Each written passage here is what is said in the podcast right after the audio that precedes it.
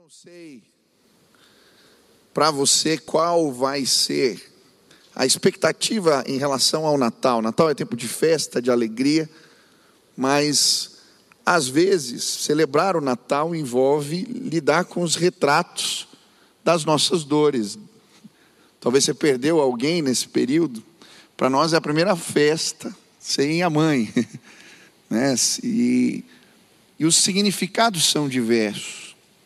Para alguns também, reunir família envolve lidar com algumas injustiças, envolve liberar perdão, se reunir em torno da mesa. E eu creio que Jesus foi injustiçado para que o perdão de Deus se manifestasse entre nós. E hoje eu queria falar sobre uma festa que pode ser diferente na sua vida. Hoje eu queria falar sobre os retratos das nossas injustiças. Eu queria te ajudar a enfrentá-los com o poder de Jesus. Amém?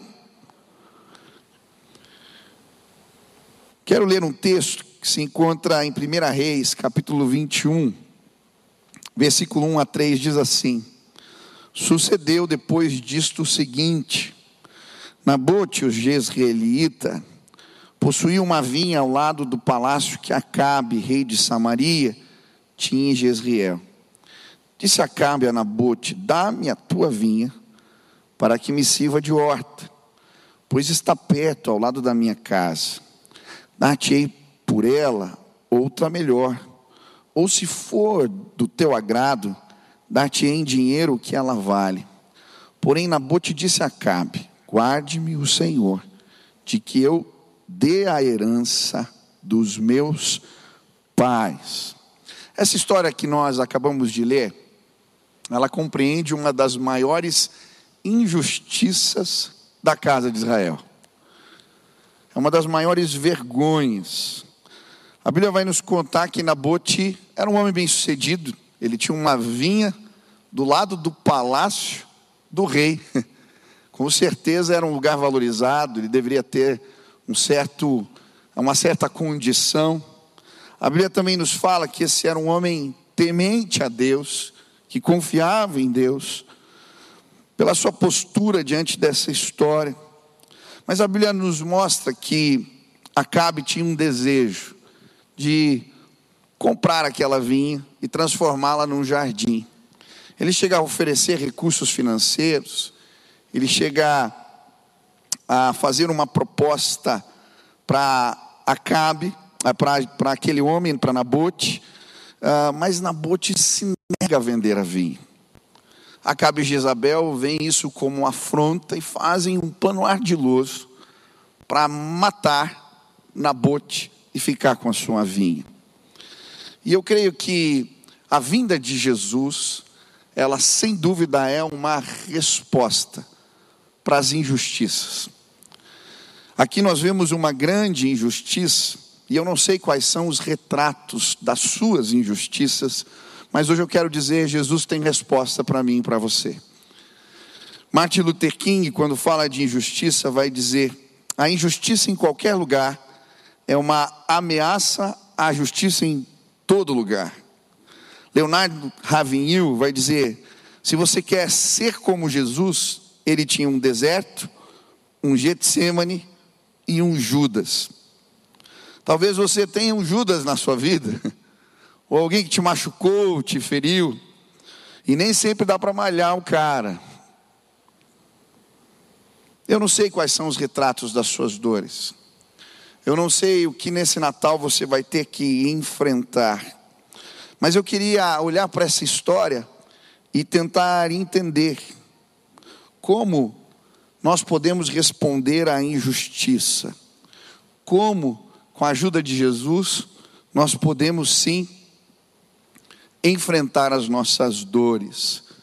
Quantos querem aprender sobre esse tema, amém? A primeira lição que eu aprendo aqui com Nabote é: guarde a sua herança. Guarde a sua herança. Esse é o primeiro princípio. Se você for analisar de forma racional, o texto e a história, parece que o injusto prospera. Você já teve essa sensação? Nabote perde a vinha, perde a vida apedrejado junto com os filhos, e num primeiro momento, Acabe fica com a vinha, e o juízo demora para acontecer na vida dele. Parece que o injusto prospera. A Bíblia vai dizer que o sol nasce sobre justos e injustos. Então, qual a vantagem na justiça? Qual é o sentido aqui? Por que fazer certo é o melhor? Talvez você já se perguntou assim. Existe uma palavra-chave nesse texto que é herança. Quando estava lendo o texto, me chamou a atenção algo especial. Por que que Nabote não aceitou a proposta do rei? Ele estava oferecendo recurso ou uma vinha melhor. Nabote também sabia que o rei era um homem que tinha uma ética complicada. A Bíblia fala que ele era um homem ruim. Por que então ele se negou a fazer a vontade do rei, sabendo que esse podia ver como uma afronta e prejudicá-lo? Por quê? E a Bíblia vai nos mostrar que ele fez isso porque aquela vinha era uma herança. Olha o que diz o versículo 3: Porém, Nabote disse a Cabe: Guarde-me o Senhor, de que eu dê a herança dos meus pais. Por que, que ele diz não para o rei? Por causa da lei do Senhor. Se você ler o Antigo Testamento, você vai ver que existiam leis que regulamentavam a venda das terras. E é interessante a perspectiva de Deus em relação à terra de Israel. A perspectiva era simples: Deus é o dono da terra. E ele deu uma herança para os seus filhos e dividiu de forma equilibrada.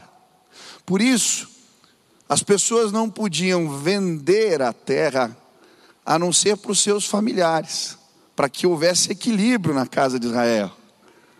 Mas eles só podiam, na verdade, arrendar, num caso de dívida, arrendar a terra, mas jamais vendê-la. A lei do Senhor também dizia que o rei não podia comprar propriedades particulares. Na verdade, o que está acontecendo aqui é que Nabote queria honrar a lei do Senhor e guardar a sua herança. Sabe, essa história me ensina algo muito profundo. Nabote perde a vida, mas fica com a herança. Acabe fica com a vinha, mas perde a herança. Mas, pastor, do que, você está falando? Eu estou te falando da mensagem do Evangelho. Existe uma herança e ela é mais importante do que se passa debaixo do sol. E a Bíblia nos ensina que devemos valorizar a nossa herança. 1 Pedro capítulo 1, versículo 4 diz: Bendito seja o Deus e Pai de nosso Senhor Jesus Cristo, conforme a sua grande misericórdia, ele nos regenerou para uma esperança viva, por meio da ressurreição de Jesus Cristo dentre os mortos, para uma herança que jamais poderá perecer, macular-se ou perder o seu valor, herança guardada nos céus para vocês. A nossa herança não perde o valor, amém? Você crê nisso? A Bíblia também fala, em Hebreus, de uma herança. Já parou para pensar porque a Bíblia é dividida em Novo e Velho Testamento? Por que, que tem um testamento? Quando é que se faz um testamento? Quando o testamento entra em vigor? Quando alguém morre. E a Bíblia vai falar que nós temos uma herança por causa da morte de Jesus. Olha o que diz Hebreus, capítulo 9, versículo 15 e 16. Por essa razão, Cristo é o mediador de uma nova aliança. Para os que são chamados, recebam a promessa da herança eterna, visto que ele morreu como resgate pelas transgressões cometidas sobre a primeira aliança. No caso de um testamento, é necessário que se comprove a morte daquele que o fez. Quando você pega a Bíblia na mão, você pega o testamento de Deus. Jesus morreu e ele deixou uma herança para mim e para você. E nós precisamos valorizar a nossa herança. Ela é mais importante do que qualquer outra coisa. A Bíblia vai falar em vários textos sobre a nossa herança. A história do filho pródigo vai falar de um filho que despreza a herança do pai. A Bíblia também nos conta a história de dois irmãos, Esaú e Jacó. Um valoriza a herança, outro despreza. A troca por um prato de lentilhas. E sabe, no Natal nós precisamos lembrar da nossa herança. Jesus morreu por nós na cruz do Calvário nós temos uma herança bendita que não se perde, que não se macula, que não acaba. Ele morreu e ele deixou um testamento para mim e para você. Mas sabe, muitos filhos têm trocado herança por pratos de lentilhas, por prazeres passageiros. É muito interessante. Se a gente parar para pensar na história de Esaú e Jacó, Esaú fica na terra fica com os bens do pai. Como Jacó rouba herança, ele sai só com um cajado na mão, fugido. Que herança é essa? Essa é uma herança espiritual. É interessante na Bíblia, nas histórias, quando a gente vê o cajado, você pegar um cajado dos tempos antigos, ele é normalmente maior que o dono do cajado. Deixa eu te dizer, o que Deus tem para a sua vida e a bênção de Deus é muito maior do que você. Quando nós tomamos na mão o propósito de Deus e caminhamos sem nada, como Jacó, é interessante quando ele volta para a terra, ele vai dizer: Eu saí com um cajado e eu voltei com uma multidão atrás de mim. Hoje eu vim dizer para você: você tem uma herança. As injustiças que aconteceram não podem te fazer deixar de valorizar a sua herança. A Bíblia nos conta a história de Abraão e Ló. Em determinado momento, Abraão diz para Ló: escolhe a terra que te agrada. Ele fica com a parte pior e deixa ele com a melhor. Por quê? Porque ele sabia que existia uma herança, uma promessa sobre a sua vida. Sabe o que nos ajuda a encarar os retratos de injustiça, as dores da alma, quando olhamos para a nossa herança. Valorize a herança. Valorize a herança. Quando olhamos para isso, as outras situações perdem força diante de nós. Sabe, eu lembro da história de um pastor que eu ouvi ele tinha uma grande, um grande peso na sua alma. Mas um dia, quando ele estava orando, Deus começou a mostrar para ele a glória da herança. E aquele peso da alma, ele falou, rapidamente se transformaram em pedregulhos, pedrinhas, que eu conseguia carregar. Existe uma herança. E Deus quer nos ajudar a lidarmos com as injustiças na perspectiva da herança. Valoriza a herança. Guarda a tua herança. E Deus vai te abençoar. Eu, esse ano que passou, tive o privilégio de caminhar com alguns empresários aqui da igreja. A gente começou o projeto Levanta, para ajudar pessoas a se levantarem nesse tempo difícil que passamos na pandemia. E um desses testemunhos que me impactou foi de um irmão aqui da igreja. Ele trabalha com uma empresa, tem uma empresa que desenvolve tecnologia, e eles desenvolveram, há alguns anos atrás, a tecnologia da biometria para as eleições. Eles ganharam a licitação, uma grande licitação. E ele me contou que quando eles ganharam o projeto, ele, para viabilizar um projeto desse porte, fez empréstimos para comprar as máquinas, para fazer tudo. E eles entregaram todo o projeto para ser implementado, investimentos altíssimos. Mas aí, no meio do processo, alguém liga, uma determinada autoridade, fala: Olha, eu não vou liberar o projeto se vocês não me favorecerem de determinada maneira. Ele falou, pastor, eu tinha feito uma dívida que se o projeto não rodasse, acho que até os meus bisnetos, a gente não ia conseguir pagar a conta. E eu fiquei numa berlinda, ou aceitava a oferta, ou eu morria com o pato na mão. Aí eu fui orar e Deus me deu um dia um sonho. E nesse sonho, uma grande injustiça estava acontecendo. Crianças estavam sendo mortas. E eu estava nesse exército que praticava as injustiças. Em determinado momento, me davam uma arma e colocavam uma criança diante de mim. E uma voz dizia: mata ou morre. E eu fiquei naquela situação horrível. E no sonho eu fazia e tomava a decisão errada. Aquele dia eu acordei e falei: eu prefiro morrer. Eu não vou fazer o errado. E eles decidiram então abrir mão. Vamos ficar com a dívida. Mas sabe, Deus foi tão bondoso. Já era a última noite antes deles perderem o negócio. Alguém pega o telefone e liga naquela casa. Ele atende, aquela pessoa diz: Olha, eu sou um servo do Senhor, eu sei que está acontecendo com vocês, e eu vou intervir em seu favor. Ele diz que no outro dia, de maneira milagrosa, as coisas se liberaram. Mas sabe, eles podiam ter perdido o negócio. A dívida podia estar ainda sendo paga, a perder de vista. Hoje eu vim te dizer: lembra o quanto vale a sua herança. Lembra, guarda a sua herança. Quem aqui foi já injustiçado? Foi alvo de calúnia, as pessoas te machucaram.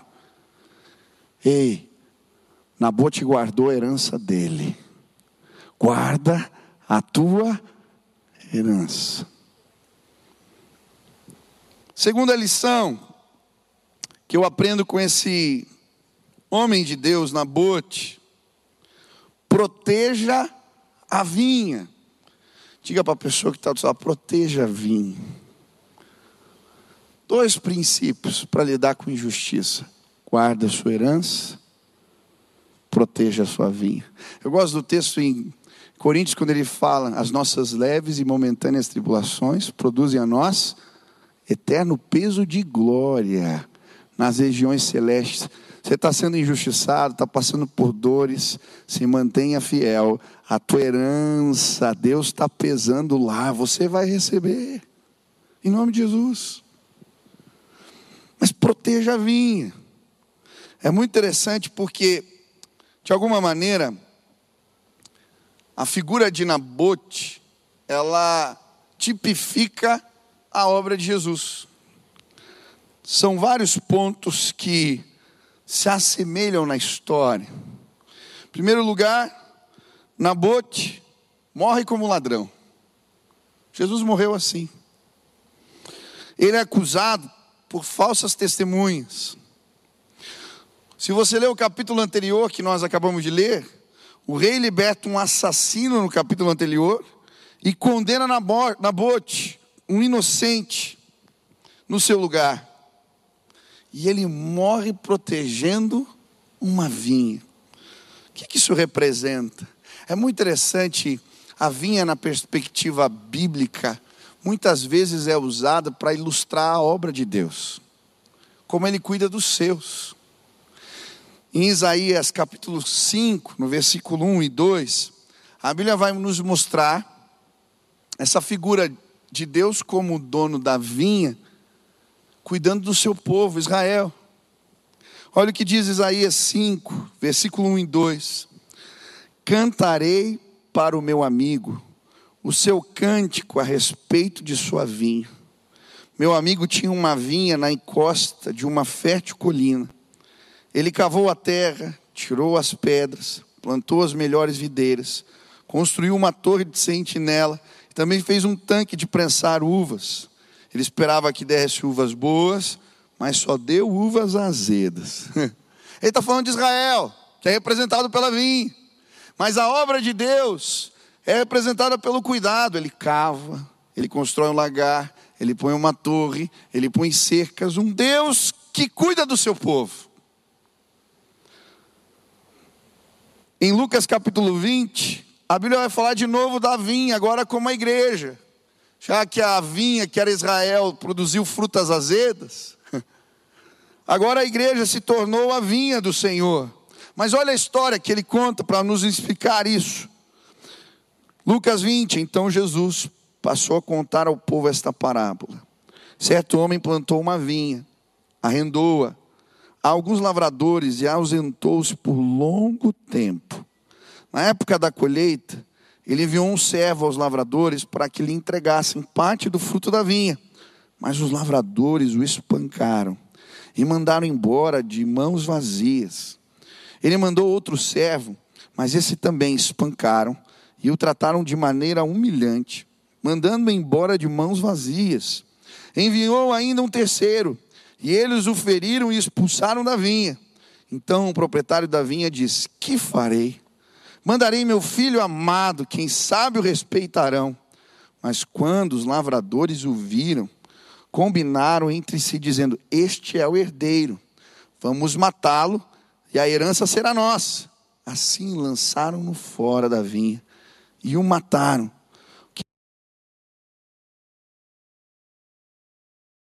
Olha que interessante essa história.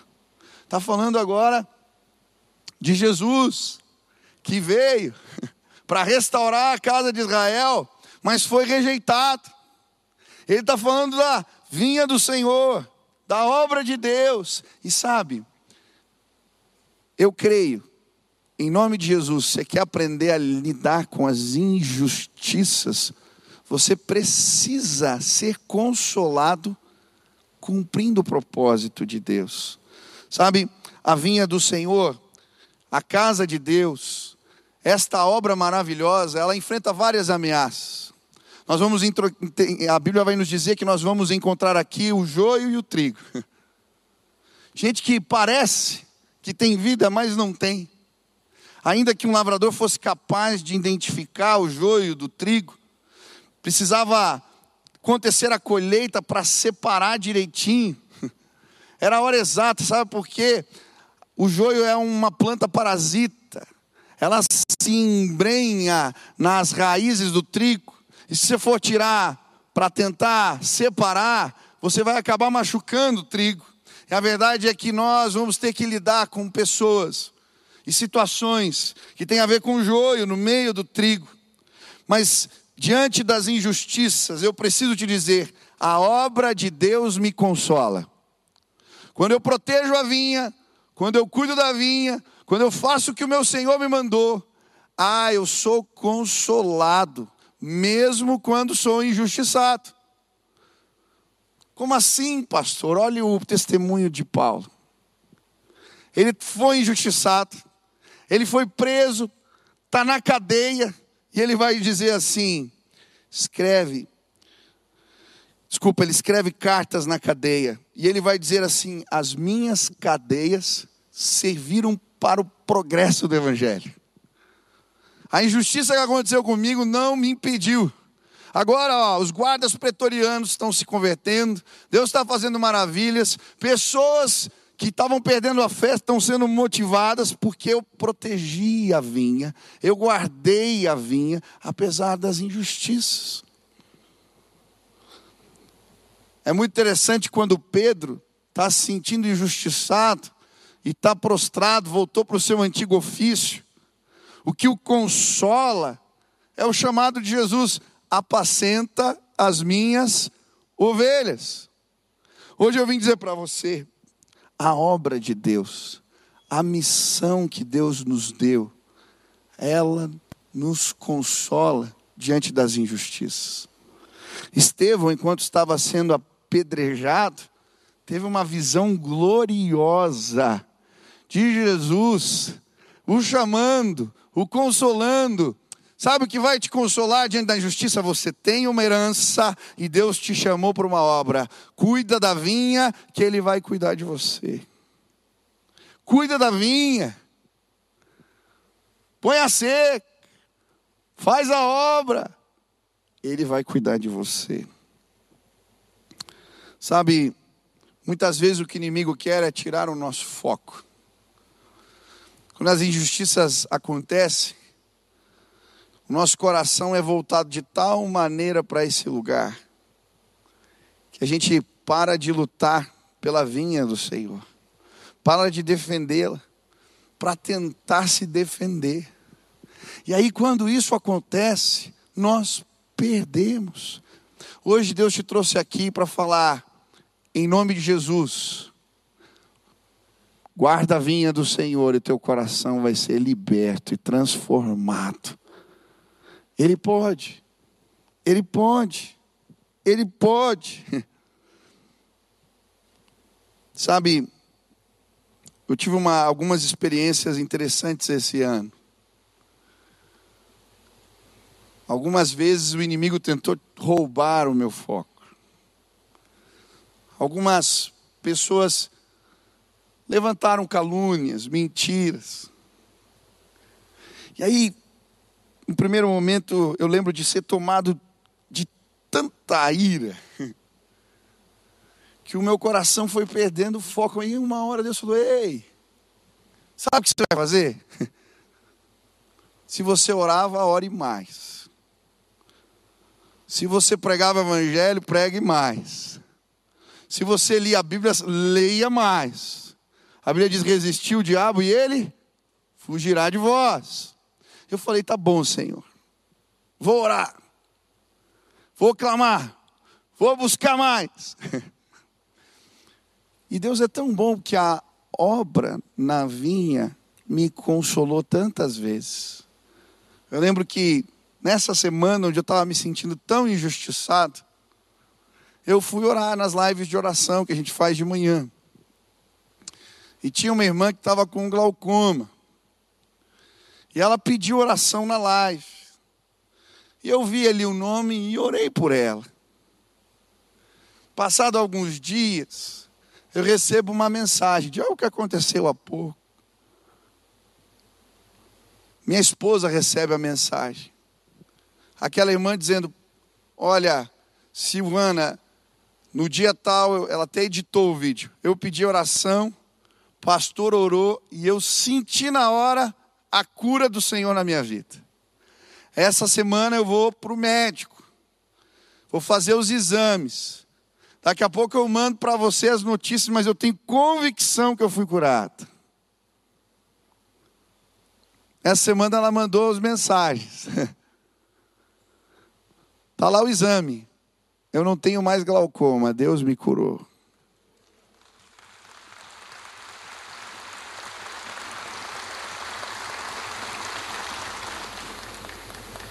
A obra de Deus nos consola. Sabe o que é ver uma pessoa sendo salva na sua frente? Sabe o que é ver uma família desestruturada sendo restaurada pelo Senhor. Essa semana eu estava na cela. Chega no final de ano é um monte de confraternização, para né? toda noite tem alguma coisa. E era o encerramento da minha cela. E aí começaram os testemunhos. E a obra de Deus me consolou aquela noite. O casal dizendo, a gente estava seis meses separados.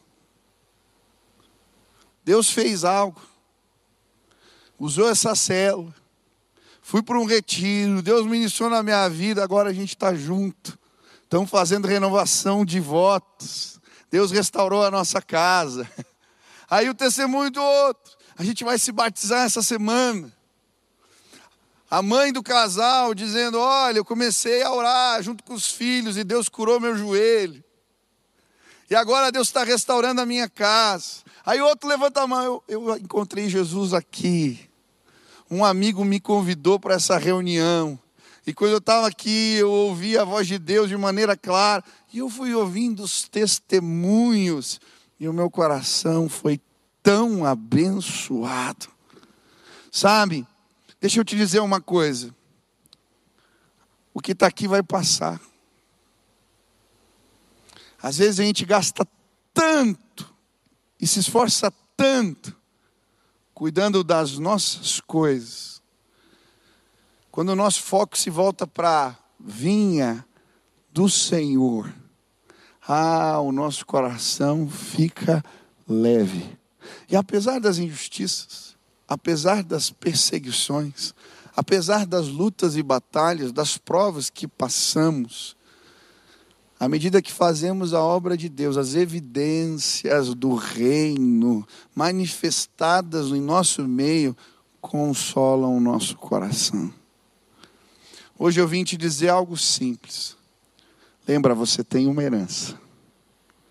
Ah, Jesus veio trazer essa notícia. Nós temos uma herança. Lembra, guarda a tua herança. Ela é mais importante. Você tem uma obra, uma vinha para cuidar. Faz o teu trabalho.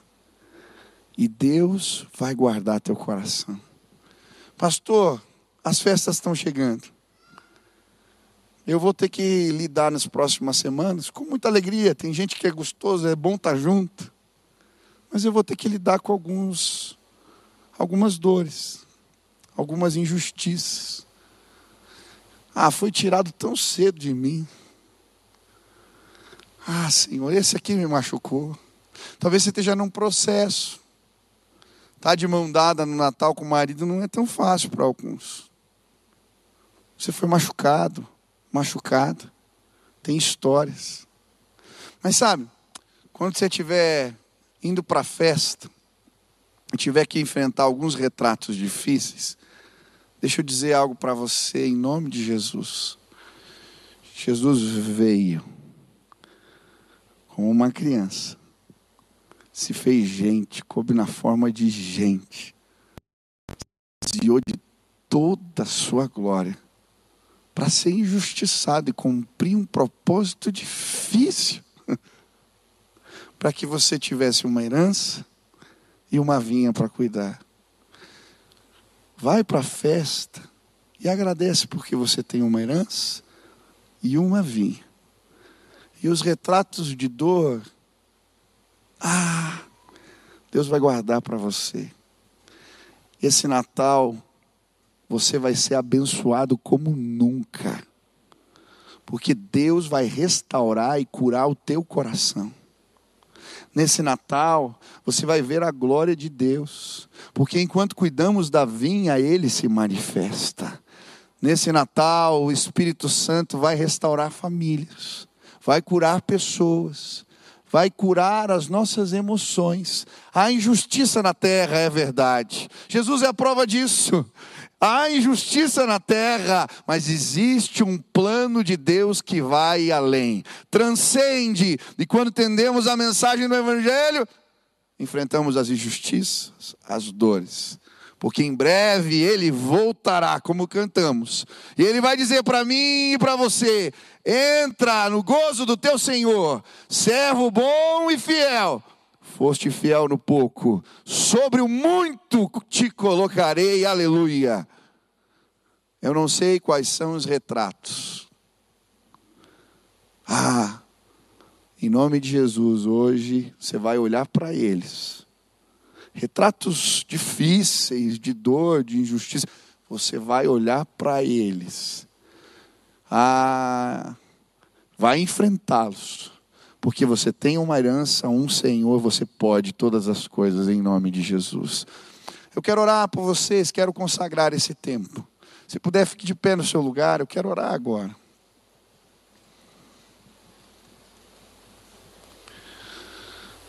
Eu não sei o que Deus falou no seu coração. Quero que você feche seus olhos.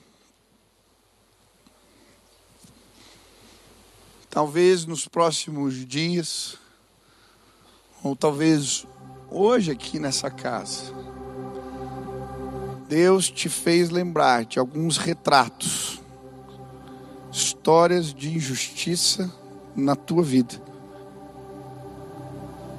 Retratos que te perseguem há muito tempo. Retratos para outros que foram ocasionados recentemente. E talvez você esteja se perguntando, Senhor, como eu posso lidar com isso? Hoje eu queria orar para que o Espírito Santo de Deus te capacitasse, para que você pudesse olhar para o lugar certo e ter o teu coração aliviado pela graça e favor de Deus. Tem algum retrato difícil que você tem que enfrentar aí, quer pedir ajuda de Deus? Levante sua mão aí. Tem alguém? Isso, tem. Vamos orar aqui. Senhor Jesus, eu quero clamar agora, na autoridade do teu santo nome, que o teu Espírito seja derramado nesse lugar. Deus, alguns irmãos aqui Hoje, enquanto eu pregava, vieram à mente retratos que envolvem histórias de injustiça, machucados e dores. Eles vão ter que enfrentá-los e não sabem como. Mas, Pai, que eles possam sentir hoje o valor da herança que eles têm no Senhor Jesus. Que eles possam ser consolados enquanto cuidam da vinha do Senhor. Que os sinais de Deus os acompanhem. Que coisas incríveis do Senhor aconteçam. Que o poder de Deus se manifeste. E que o peso que está no coração seja arrancado agora em nome de Jesus. Que eles sejam revestidos de graça, unção de Deus. Que eles possam enxergar além que Jesus traga resposta hoje e alivie o coração. Pai, que haja perdão nesse Natal. Que histórias que famílias carregam há anos possam ficar na cruz do Calvário. Que o presente da paz chegue em muitos lares que os quadros da injustiça sejam colocados de cabeça para baixo.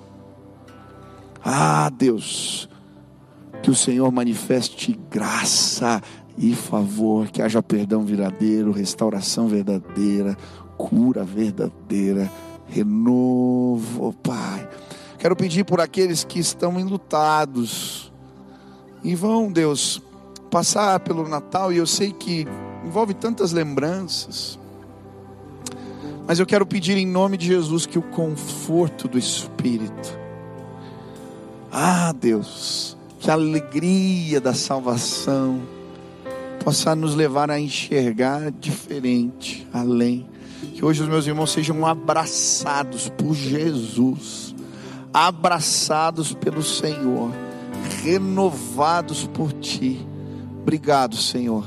Cremos que temos uma herança e uma obra para fazer. Nos ajuda a nos mantermos fiéis, como Nabote, como Jesus, que cumpriu todo o propósito de Deus. Que o Senhor se agrade de nós, nos dá os recursos da tua graça para cumprir os teus propósitos. Essa é a nossa oração, em nome de Jesus. Amém.